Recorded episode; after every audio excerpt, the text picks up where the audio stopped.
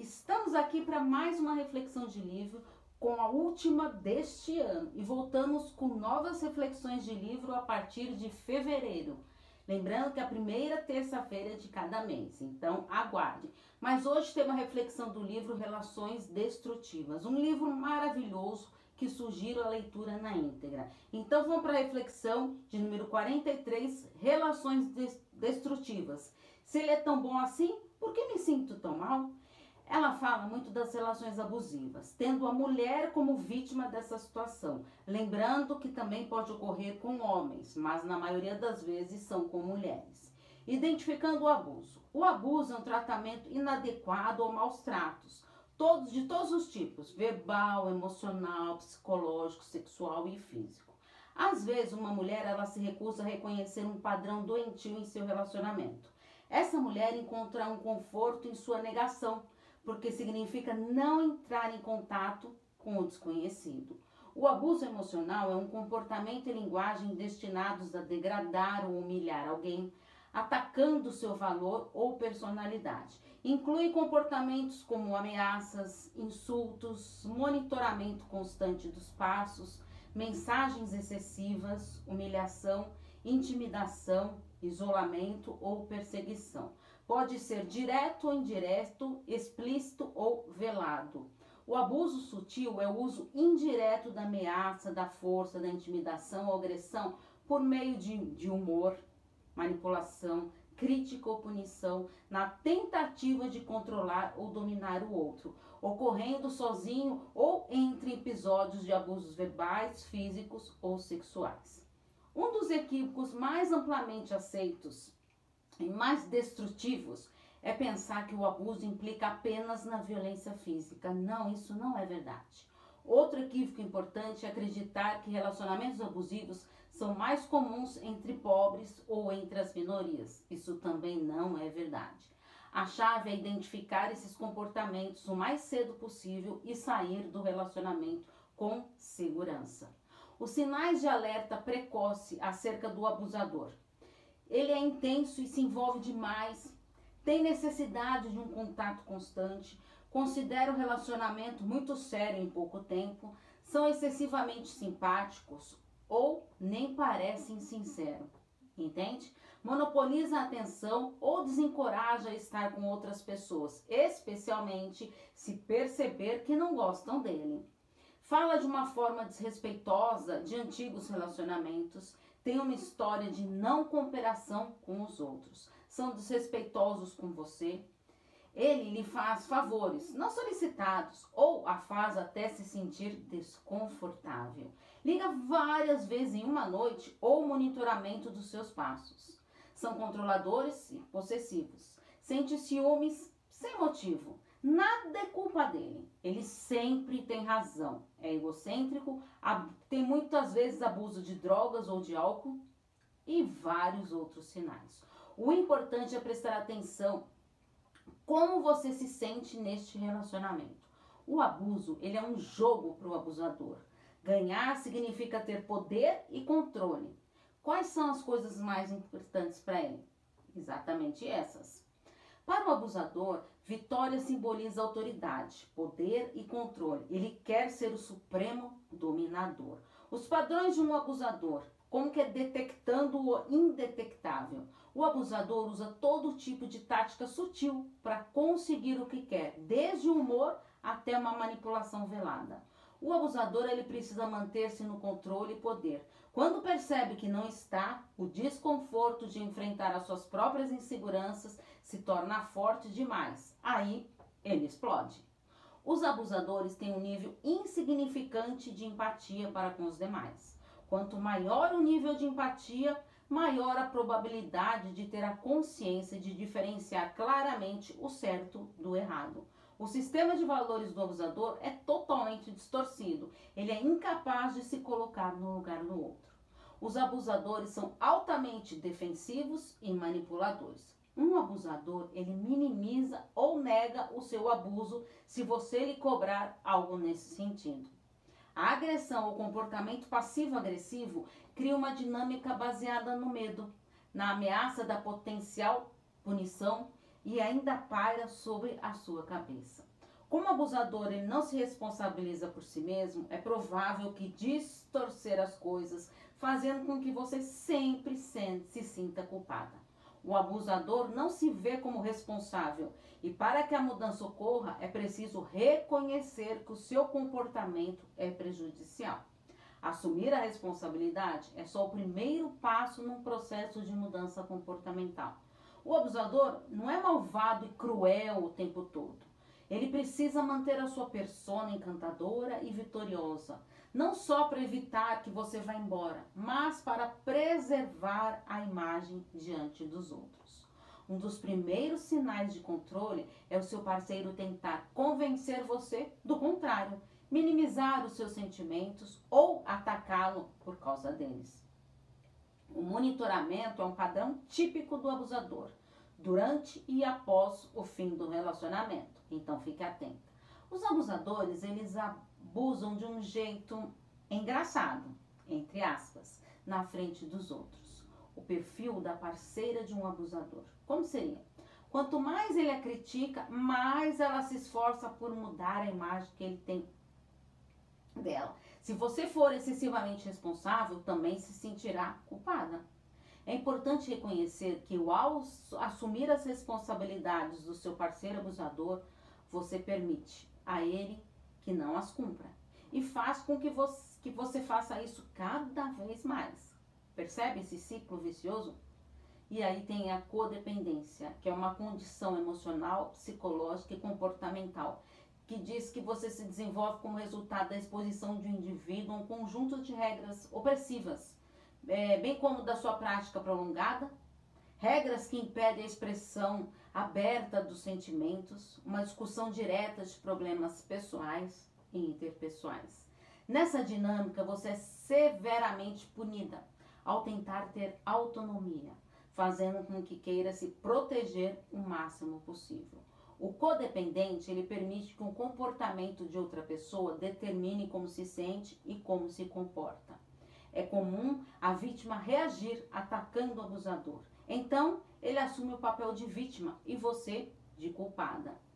Raiva, ressentimento, amargura, impaciência, mau humor, pensamentos ou comportamentos compulsivos, fraquezas, doenças crônicas, insensibilidade, ansiedade ou depressão são todas as reações comuns quando se vive numa dinâmica abusiva.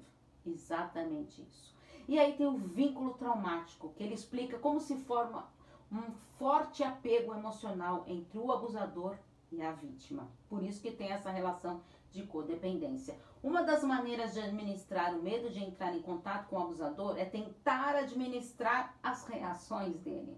Quanto menor a autoestima, mais provável que ele não vá embora. Qualquer tipo de abuso nunca é culpa da vítima. Ninguém merece ser tratado abusivamente, por motivo nenhum. Fique isso claro para você. Poucos abusadores mudam, porque mudar exigiria assumir responsabilidade pelos seus atos, um dos principais componentes que falta em um abusador. Terminando o relacionamento. Então temos a fase da negação, é, é ele saber é, dizer o que você quer ouvir e acreditar que vai mudar. Isso é muito comum. Usando os filhos, motivo mais comum para você permanecer numa relação são os filhos. E o maior medo é perder a guarda dos filhos. E também tem um aspecto financeiro. Muitas mulheres se sentem presas porque acham que se forem embora não terão recursos para sustentar a si mesmo e aos filhos. Relacionamento fracassado. Esses pensamentos podem fazer com que você sinta vergonha de si mesmo e se sinta culpada por a sua decisão de ir embora. Quando ele aceita fazer terapia de casal, então, você acredita que ele está disposto a mudar. A terapia fornece um campo fértil, olha só, para que o abusador obtenha informação sobre a sua vulnerabilidade e fraquezas da parceira, e assim ele pode se aproveitar disso. Quando o abusador ele é confrontado na terapia, ele fica na defensiva e com certeza abandona, abandona a terapia. E ele vai menosprezar o terapeuta, por suas qualificações para justificar a sua decisão de desistir. Lembre-se, um abusador, ele ganha poder escondendo o seu abuso. Então, quanto mais você contar para as pessoas, mais será um impedimento para ele abusar e será menos provável que ele use violência por medo de ser pego. É provável que o seu parceiro faça ameaças explícitas ou sutis para tentar intimidá-la e evitar que você vá embora. É fundamental documentar, isso mesmo, o máximo possível, tudo relacionado ao abusador, citando datas da violência física, agressão verbal, texto abusivo. É necessário ter um diário para você anotar tudo, para que você não se esqueça de nenhum fato, caso ele queira esconder. Para o bem e para o mal, as crianças repetem o que vem. Então, presenciar um relacionamento abusivo ensina crianças que o padrão observado é uma maneira normal de interagir e que elas podem permitir que os outros a tratem da mesma maneira. É essencial estabelecer limites firmes para seu filho, se ele se comportar de uma maneira abusiva. Lembre-se, nós ensinamos aos outros como queremos ser tratados e as crianças aprendem diretamente conosco. E como que é a cura de um relacionamento abusivo? É uma jornada. E o mais importante é você se reconectar consigo mesmo. Não conclua que os motivos e as intenções dos outros são os mesmos que o seu. Lembre-se de focar nas ações do outro e não nas palavras. Exatamente. Então, olha aí tudo que já fez para você, não nas coisas que tanto prometeu. A recuperação leva tempo. Seja paciente consigo, a cura não é uma linha reta e muitas vezes o crescimento é doloroso. Seja gentil com você, é um momento delicado e vulnerável.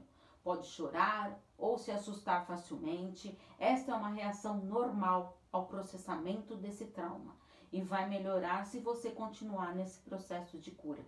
Abandonar as expectativas é um processo doloroso e você se sente uma ampla gama de emoções raiva, medo, tristeza, esperança e, enfim, a aceitação.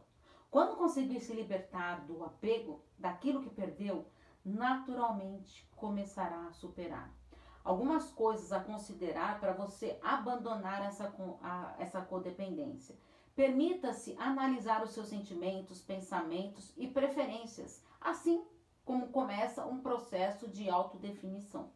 Transforme em sua prioridade ser uma pessoa de quem você goste e de quem a respeite. Atenda às suas próprias necessidades e reconheça que não pode controlar o modo como os outros pensam, sentem ou respondem. Em vez de se perder nos outros e dar a eles mais do que deve, dê a si mesmo. Aceite a sua individualidade. Aproveite o dom da autonomia. Desenvolvendo o sentido do eu, você é um ser valioso, digna de amar e ser amada, de receber. É um direito básico ser respeitado e valorizada. Você merece. Perdoe-se por tudo que você passou. Você estava tentando sobreviver no pior e esperava ter uma vida bem-sucedida ao lado desse abusador. Ame-se por todos os seus atributos vitoriosos e saiba que a partir de agora você será mais seletiva com quem compartilhará a sua companhia. Permita sentir e reconhecer suas emoções, em vez de lutar contra elas, para passar por esse processo e crescer. Assim, desenvolverá apreciação pelo seu eu verdadeiro e não estava mais emocionalmente atrofiada pelas suas experiências. Sentir empatia por sua criança interior, reconhecendo plenamente as dores que ela sofreu. O relacionamento saudável se baseia no respeito e apoio mútuos. Também tem conflitos, mas você precisa questionar se é, você nunca está precisando ali questionar se está sendo valorizado ou amada num relacionamento saudável.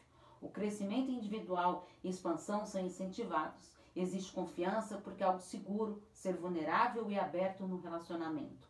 A integridade das duas pessoas é preservada. Então, como que faço para ajudar as filhas? Exatamente, a coisa mais importante que você pode fazer por sua filha é dar o exemplo de relacionamentos saudáveis em casa. Não espere que sua filha seja assertiva com o namorado se ela viu você se curvar diante do seu relacionamento. É preciso ensinar sobre abuso sutil no início da adolescência, antes que nossas filhas possam se comprometer com relacionamentos. Incentive sua filha a crescer como indivíduo dando liberdade de cometer alguns erros. É assim que nós aprendemos. Não as julgue quando ela falhar, mas crie um lugar seguro para ela cair. Ela vai aprender com a sua própria experiência, sem as críticas da mãe. Levante a cabeça. Erga o queixo. Respire fundo. Tenha consciência em si mesmo e orgulho das descobertas que trouxeram até aqui. Você é valiosa e merece ser amada exatamente por quem é e por onde esteve. Então agora, plano de ação. Papel e caneta na mão, ó. Responda de coração aberto. Lembre-se da importância de você se conectar com seus sentimentos. Primeira pergunta. Já se viu uma relação abusiva ou já presenciou algum alguém de perto que sofreu com uma relação destrutiva? Segundo, acolhe seus sentimentos quando está vivenciando uma situação difícil? Terceiro, o que acredita ser mais difícil identificar numa relação abusiva? Quarto, traz algum vínculo traumático na sua história? Quinto, se coloca como prioridade em sua vida? Sexto, reconhece suas qualidades e virtudes? Sétimo, de 0 a 10, quanto essa reflexão contribuiu para o seu acolhimento? Como vocês perceberam, eu trouxe algum assunto importante nessa reflexão de hoje, desse livro, a codependência. Então já quero dar um spoiler ali, aí, para o ano que vem, 2023, eu não sei quando você está vendo esse vídeo aqui, mas em 2023 eu vou fazer a reflexão do livro Codependência Nunca Mais, que também é um livro maravilhoso. Então, inscreva-se no canal do YouTube Paula Freitas Psicóloga e lembre-se que a primeira terça-feira de cada mês tem reflexão de livro novo aqui para vocês, juntamente com um plano de ação. Lembrando que as reflexões vão começar em 2023, no mês de fevereiro. E aí temos até o final do ano, que em janeiro eu vou tirar alguns dias de descanso merecido. Certo? Então espero que você tenha aproveitado essa reflexão, compartilhe com o maior número de pessoas que você conheça que já viveu ou está vivendo uma relação destrutiva. Porque afinal, quem cuida da mente, cuida da vida. Um grande abraço. Tchau, tchau.